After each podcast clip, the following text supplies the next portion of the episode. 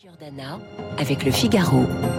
Bonjour Thierry Breton. Bonjour. Vous êtes le commissaire européen au marché intérieur. Merci d'être avec nous sur Radio Classique euh, ce matin. J'aimerais commencer, si vous le voulez bien, par la question de l'énergie qui fait beaucoup parler autour de nous en ce moment. Est-ce que vous pouvez assurer aux auditeurs qu'ils ne manqueront pas de gaz dans les prochains mois et surtout que leur facture ne va pas exploser? D'abord, ce sont deux éléments effectivement qui font partie désormais de notre de nos préoccupations à, à nous tous, euh, pas uniquement français, hein, européens. Bien sûr. Alors, on a plus de chance évidemment en France parce qu'on est moins dépendant du gaz évidemment que d'autres que d'autres pays. Euh, donc, plutôt que de parler de, de dire est-ce qu'on va manquer de gaz, je crois Mhm. qu'il faut dire est-ce qu'on va manquer d'énergie, parce que c'est ça dont il s'agit, et notamment parce que nous avons commencé à travailler depuis maintenant de nombreux mois. Du reste, je dois le dire dès, euh, dès l'origine du conflit Mhm. Euh, à travailler à la substitution. Parce que euh, on n'est pas naïf et on savait évidemment que Vladimir Poutine allait utiliser euh, toutes ces armes hybrides, en d'autres termes, nos dépendances, euh, pour euh, essayer, euh, bah, il faut dire les choses comme elles sont, de faire du mal à l'Europe. Donc on s'est préparé, les substitutions sont en route, et donc oui, ce qu'on peut dire, c'est que si on travaille bien et en solidarité, avec aussi euh, quelques efforts qu'il faudra que les uns et les autres fassent. Mais euh, vous savez, ce sont des efforts qui sont assez minimes au regard euh, des enjeux. Euh, on pourra passer l'hiver en ce qui concerne tous nos besoins énergétiques. Quand vous parlez de substitution, vous parlez de quoi exactement pour Bah, je- qu'on comprenne bien? Eh bien, je vous donne des exemples. Euh, je suis commissaire européen, donc je vais Oui. parler de l'Europe. Hein, et on pourra aussi parler bien sûr de la France. Mais, Bien sûr. mais euh, euh, certains pays avaient décidé d'arrêter leurs centrales nucléaires. Je pense en particulier à la Belgique et à l'Allemagne. Eh bien, la Belgique a décidé euh, de stopper cet arrêt et de prolonger euh, le fonctionnement de ces centrales nucléaires, bien que ce soit un gouvernement du reste à coalition euh, avec une coalition verte au gouvernement. L'Allemagne a encore trois centrales nucléaires qui devaient arrêter à la fin de l'année. Bon, ben, on les incite, si c'est possible, évidemment, de les poursuivre. D'autres pays, comme par exemple les Pays-Bas, ont décidé de rouvrir des centrales à charbon. La France euh, a décidé aussi euh, d'en rouvrir une, euh, vous le savez. En Allemagne, euh, c'est 14. Alors Ouais. évidemment, tout ceci est transitoire parce que nous avons l'objectif euh, Ah oui, de la neutralité, bien et bien entendu. sûr. Donc on sait que c'est pour accompagner cette transition. Et puis il y a tout ce qui concerne les énergies renouvelables où on accélère énormément. Il y a le fait que beaucoup d'énergie euh, d'entreprise qui est euh, dépensée d'industrie, qui dépensait, qui utilisait beaucoup de, de gaz, peuvent passer maintenant euh, au fuel. Il y a le fait qu'on utilise des pompes à chaleur. Il y a tout un tas de, de, de, de il y a une quinzaine de, de, de euh, aujourd'hui de, de, travaux euh, qui sont en cours euh, de façon européenne. Et donc, euh, oui, si jamais on travaille bien et il n'y a pas de raison qu'on le fasse pas, eh bien, on saura remplacer évidemment le gaz russe parce que ne nous faisons pas d'illusions. Aujourd'hui, euh, Vladimir Poutine ne livre plus que 20%. Oui, 20 sur un voilà, gazoduc Nord Stream voilà, 1. euh, que de, de ce qu'il devait livrer. Euh, Vous n'êtes pas surpris de, de on cette absolument pas surpris. livraison On n'est absolument pas surpris. On l'a dit, on l'a annoncé, et c'est pour ça qu'il y a cette espèce de, de rapidité. C'est bien, on profite de l'été du reste pour accélérer cette, cette transition. Euh, mais voyez-vous, ce qui me me préoccupe le plus et, et ce qui me mobilise moi-même en tant que commissaire européen donc euh, au marché intérieur, c'est-à-dire aussi euh, aux entreprises et à l'industrie, c'est de bien veiller à ce que chaque entreprise qui a besoin d'énergie, je pense en particulier les entreprises industrielles, Mhm. puisse avoir avoir accès à son énergie au mois de au mois de septembre, au mois d'octobre, au mois de novembre. Et puis bien entendu, pour les particuliers, euh, là les gouvernements font ce qu'il faut et je crois qu'ils le font bien. Les réserves aujourd'hui sont nettement supérieures euh, à ce qu'elles étaient euh, l'année dernière. Donc oui, je pense qu'on va pouvoir passer pa- passer l'hiver, mais il faut travailler de façon solidaire et unie au niveau du continent. Et aujourd'hui, euh, les pays sont unis. euh, je pense notamment à la Hongrie comme ça. Oui, mais les pays d'abord les pays sont unis, ça c'est clair. La Hongrie euh, est un cas particulier au sens où elle dépend pratiquement à 100% euh, Ah oui, de la. Russie pour son énergie, c'est la seule du reste. Voilà, c'est le, le, poids de l'histoire aussi hein, et de la géographie. Euh, euh, L'intégralité de son gaz vient de Russie et, et, et le- le- de ses centrales nucléaires pour le combustible également. Donc euh, voilà, chaque pays ensuite et on est, encore une fois, euh, on autorise tout le monde à faire ce qu'il faut pour accélérer cette transition, cette substitution, et aussi euh, augmenter euh, ses réserves que la Hongrie augmente ses réserves en ce moment, je crois que, que, que, c'est une bonne chose. Et je ne serai pas de ceux qui euh, qui, qui vont euh, euh désigner tel ou tel pays parce qu'il hmm. il fait les efforts qu'il faut faire pour là encore augmenter ses propres réserves, mais attention, ensuite évidemment, les partager en solidarité. On l'a dit, le Sénat examine le projet de loi de finances rectificative ce lundi. Parmi les mesures, les crédits alloués à la renationalisation d'EDF pour 9,7 milliards d'euros. Est-ce que cela ne va pas à l'encontre de la philosophie du marché européen qui a toujours été de libéraliser les services publics de réseau et de casser les monopoles, monsieur le commissaire bah, Là encore, les États sont libres de faire ce qu'ils veulent. et, mhm. et, et, et, moi, mon rôle n'est pas de regarder l'actionnariat des uns et des autres. Ils sont parfaitement la possibilité de le faire. Donc si un État décide euh, de, le, de, le, faire, euh, il, est, il est en droit de le faire. Et je pense que euh, les raisons qui ont été mises sur la table par le gouvernement français sont des, des bonnes raisons.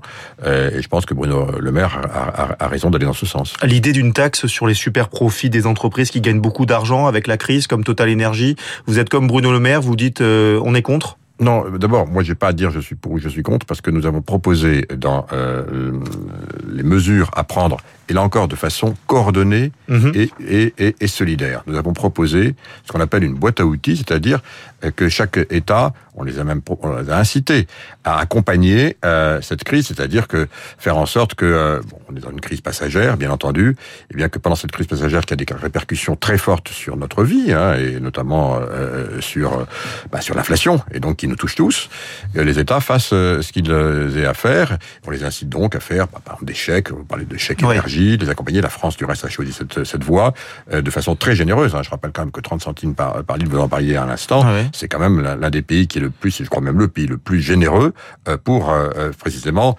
protéger ses, ses, concitoyens.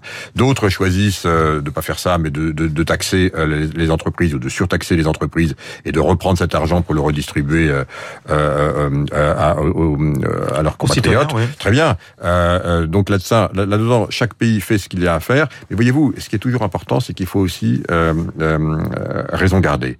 Donc d'un côté, protéger euh, ses concitoyens. La France a pris une voie, et je pense que c'est une bonne voie. Et deuxièmement, maintenir l'attractivité des territoires.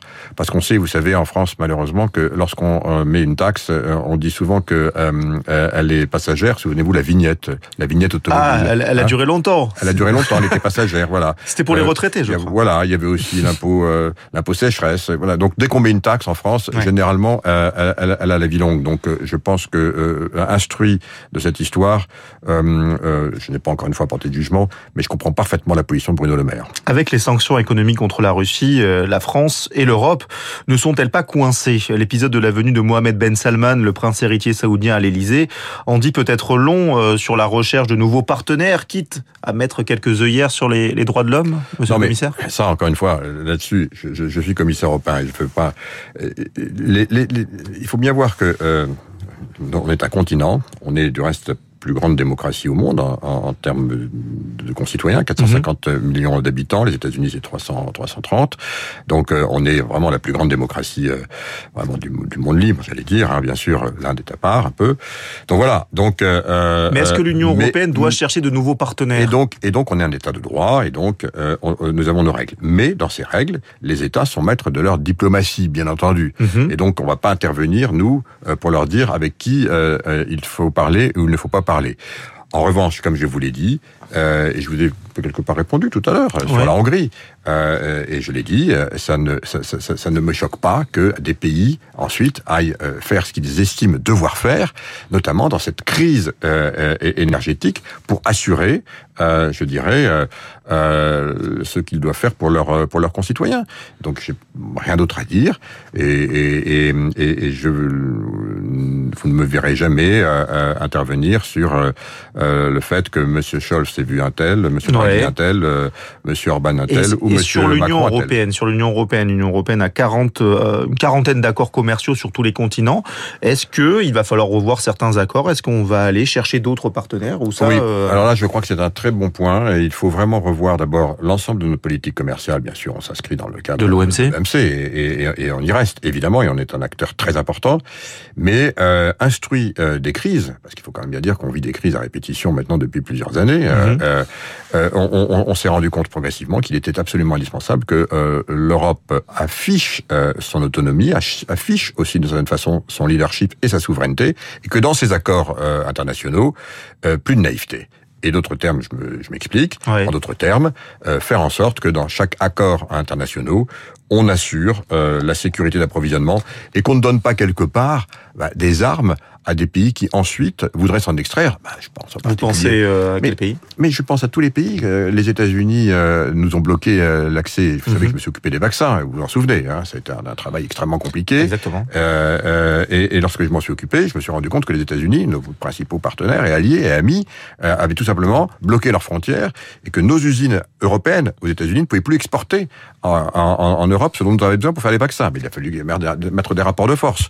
On le voit maintenant avec évidemment la la Chine qui avait bloqué aussi nos usines pour les masques. On le voit, et pour autant, euh, fervent défenseur, soi-disant, des accords de l'OMC. On le voit évidemment maintenant dans le cadre de la guerre, où Vladimir Poutine utilise toutes les dépendances avec des accords qui avaient été signés, contractualisés, euh, euh, blanchis sur le harnais, mm. et, et, finalement les utilise maintenant comme des dépendances. Donc oui, bien sûr, on ne vit pas dans un monde qui va être un monde en autarcie, mais il faut revoir nos règles pour que dans chaque accord qui soit signé, on assure la sécurité d'approvisionnement quoi qu'il arrive. Et donc, il va falloir mettre en place des mesures de réciprocité. Un mot de la croissance dans la zone euro. Euh, ça, c'est mieux finalement hein, que prévu au deuxième trimestre, 0,7%. La France fait 0,5%, l'Italie l'Espagne un peu plus de 1%. Mais l'Allemagne euh, stagne, l'inflation est au plus haut. Euh, jusqu'à 22,7% en Estonie quand même. Ça, peut-être que les auditeurs ne le savent pas. Est-ce que vous êtes inquiet pour le reste de l'année? Non, alors d'abord, vous voyez, euh, le, le, le, panorama que vous venez de dresser montre bien la, la, la différence aussi. Euh, les pays baltes euh, euh, souffrent parce qu'évidemment, Vladimir Poutine leur a coupé le gaz tout de suite. Il a fallu que très vite ils se, ils, se, ils se remettent en, place. On les a beaucoup aidés. Ils ont fait un travail remarquable. Bon, c'est vrai aussi que dans les chiffres que vous, que vous citez, on voit que, que la France s'en sort mieux. C'est une très bonne chose. Et je crois qu'il mhm. faut s'en féliciter. Euh, L'Espagne, l'Italie et vous voyez, au fond, ces trois pays qui sont qui bénéficient de façon très significative. Il faut bien dire les choses. Nos, compatriotes sont en vacances. On est le 1er août. Euh, euh, le, tourisme. bat son plein. Bien sûr. Et c'est il faut s'en réjouir. Et c'est formidable. On a, ça montre une attractivité de ces et au mois de juillet également, et y compris au mois de juin. Euh, donc ça veut dire effectivement que heureusement euh, nous avons un, un tourisme extrêmement dynamique et qui repart. Euh, et qui repartit très fort, donc effectivement, dans les pays euh, à fort accueil touristique, dont la France fait partie, l'Espagne et, l'Italie, on en parle il y a un instant. Maintenant, euh, les pays plus industriels, comme l'Allemagne, effectivement souffrent, vous avez parfaitement raison. Alors là, on a un sujet qui est plus, qui est plus spécifique. D'abord, parce que, bon, on est effectivement à zéro. Est-ce que l'Allemagne va rentrer en récession ou pas? On va voir. Mhm. ça va dépendre encore une fois de la façon dont on gère la crise énergétique par rapport à notre discussion préalable. Mais surtout, c'est vrai qu'il y, y, a des questions qui se posent sur le modèle industriel allemand. Moi, je suis très impliqué évidemment en discussion avec le ministre Robert Abeck, euh, mais aussi le vice-chancelier Robert Abeck, mais également avec euh, l'ensemble des organisations euh, patronales allemandes, parce que c'est vrai que le modèle allemand qui reposait sur une dépendance au gaz russe, bon, bah, c'est fini, qui déposait sur un qui reposait aussi sur un marché très fortement tourné vers vers l'export, c'est très bien, bien sûr, et on sait en particulier sur la Chine, on voit que c'est remis en cause. Donc, il y a des questions aussi maintenant où l'Allemagne se pose enfin à juste titre la question sur la nécessité de dépenser, comme les autres pays, 2% euh, de son produit intérieur brut euh, pour l'armement. Donc toutes ces questions aujourd'hui sont en train de bouleverser un peu le, modèle économique allemand. Et donc je suis très très attentif à ce qui se passe en Allemagne et on est là pour l'accompagner. Vous me donnez une transition. La Commission européenne va consacrer 1 milliard 200 millions d'euros pour accélérer une soixantaine de projets européens de défense. Euh, la communauté européenne de défense, c'est un vieux serpent de mer. Hein, euh, avec la guerre en Ukraine, on a, on a changé, on a changé de, de paradigme? Non, on l'avait changé avant. Vous, vous faites référence à la communauté européenne de défense de 1954 avec malheureusement l'échec. Mais derrière, mhm. évidemment, on, a beaucoup travaillé et vous, vous vous souvenez sans doute que euh, je, porte depuis de nombreuses années un fonds européen euh, pour la défense. Euh, il est mis sur pied maintenant. J'en suis le responsable puisque je suis également commissaire donc aux industries de défense. Et au fond, eh bien, nous en avons maintenant la capacité ensemble, et ça depuis maintenant le début de cette de cette de la mandature de cette commission, nous avons la possibilité, et c'est ce qu'on fait, donc d'investir ensemble, en amont, sur des projets. Ça peut être des drones, ça peut être évidemment euh, l'ensemble de, de, l'aspect de cybersécurité, euh, de, euh, de protection satellitaire, de chars de combat. Donc on investit maintenant ensemble, tous les pays européens, pour avoir une défense euh, qui soit une défense plus mutualisée et plus coordonnée. Thierry Breton, parmi vos missions, celle de promouvoir une industrie spatiale forte et innovante. Vous avez vu que la Russie a annoncé son retrait de la station spatiale internationale après 2024. Est-ce que l'on a basculé dans le chacun pour soi dans l'espace? Non, vraiment l'espace est un, est un domaine dans lequel il y a vraiment des coopérations très importantes. Il faut éviter d'être dans le chacun pour soi parce que je rappelle que l'espace est une zone qui appartient à tout le monde, dit zone contestée. Donc, euh, donc euh, euh, s'il y a un endroit où il faut travailler en coopération, c'est bien dans l'espace. Certains s'en privent. J'avais été du reste l'un des premiers à, à m'insurger très fortement lorsque les Russes avaient fait cette. Vous vous souvenez, ils avaient détruit un satellite avec en, créant des en créant des, des, des, des centaines de milliers, voire des millions de, de, de, débris qui sont autant de, de, projectiles pour les pour les, les satellites qui, qui tournent autour de autour de la Terre. Donc on peut pas faire n'importe quoi dans l'espace et on doit y veiller. Donc non, l'espace doit continuer à être un endroit de coopération. En revanche, il faut avoir des partenaires fiables.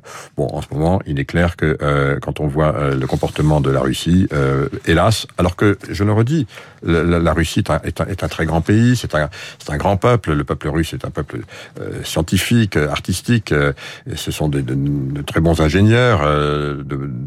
Voilà, donc c'est vraiment regrettable. Aujourd'hui, c'est Vladimir Poutine et, tous ces, oligarques qui l'entourent qui est vraiment la raison et la cause de, de, de ce drame, parce qu'il y a ouais. d'autres mots en, en, Ukraine, et qui démontre que vraiment, lui, vraiment, décidément, il n'est absolument pas fiable. Voilà, et, mais le peuple russe continue de demeurer un grand peuple. Un dernier mot, votre portefeuille comprend aussi le numérique, bien sûr. On vous a vu aux côtés d'Elon Musk, le controversé euh, PDG de, euh, de Tesla notamment, qui voulait racheter Twitter pour garantir une totale liberté d'expression. Est-ce que les Américains sont en phase avec les règles européennes ou toujours pas? Ben, ils ont intérêt s'ils veulent profiter du premier, s'ils ont, s'ils veulent profiter du premier marché numérique du monde. Ouais. On est là encore une fois et demi plus gros qu'eux. Euh, on l'oublie, mais enfin, je donne les chiffres, j'aime bien les donner parce que non, mais c'est important. le numérique, hein, c'est les consommateurs, et c'est les consommateurs que nous sommes, les, comme on dit, les, pardon de cette expression, surtout sur Radio Classique, on appelle ça des ice balls, c'est-à-dire les, yeux, d'yeux. C'est-à-dire, voyez, c'est ça, c'est ça les consommateurs. Euh, ouais. voilà, on est 450 millions, je le répète, on est à peu près une fois et demie plus important qu'eux. Donc oui, bien sûr qu'ils veulent tous profiter du marché euh, européen. Mais comme nous sommes aussi la première démocratie, on est les premiers à avoir mis des règles dans notre espace informationnel. Parce que c'est notre rôle. Et ça n'a pas été facile, mais on l'a fait. Désormais, on peut plus faire n'importe quoi dans l'espace informationnel. On peut plus harceler sans être impuni. On peut plus à, attaquer son voisin. On peut plus faire n'importe quoi. On peut plus vendre des produits contrefaits. Donc ça, ça a été le DSA et le DMA. Donc oui, j'espère que les Américains le feront. Mais en tout cas, s'ils veulent venir chez nous, ils sont bien sûr les bienvenus, mais ils devront respecter nos règles. Merci beaucoup Thierry Breton. Je le rappelle, vous êtes le commissaire européen au marché intérieur. Merci d'avoir été notre invité sur Radio Classique ce Merci. Il est 8h31. Dans un instant, l'édito international de Régis Le Sommier, la revue de presse et puis Esprit Libre avec ce matin.